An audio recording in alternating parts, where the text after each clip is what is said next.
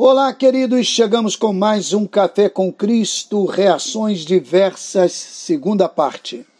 O segundo grupo que desconfio surgir pós-pandemia é o dos bifrontes.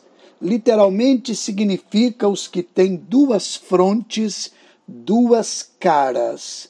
Com ar de arrependidos, tomam decisões, assumem compromissos, confessam erros e logo depois se esquecem e tudo volta como dantes no quartel de Abrantes.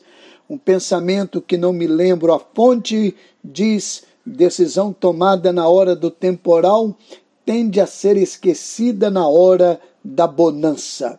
Normalmente, quem adere a esse tipo de atitude experimenta sofrimentos maiores ao surgirem outras adversidades, vindo-lhes à mente a lembrança de sua volubilidade.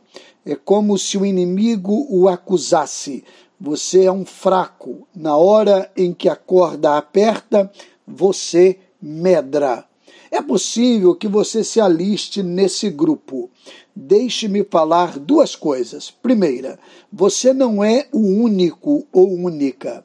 E não estou aqui para impor sofrimento a você. Saiba que eu mesmo, várias vezes, tive atitude semelhante e é bem possível que ainda venha ter.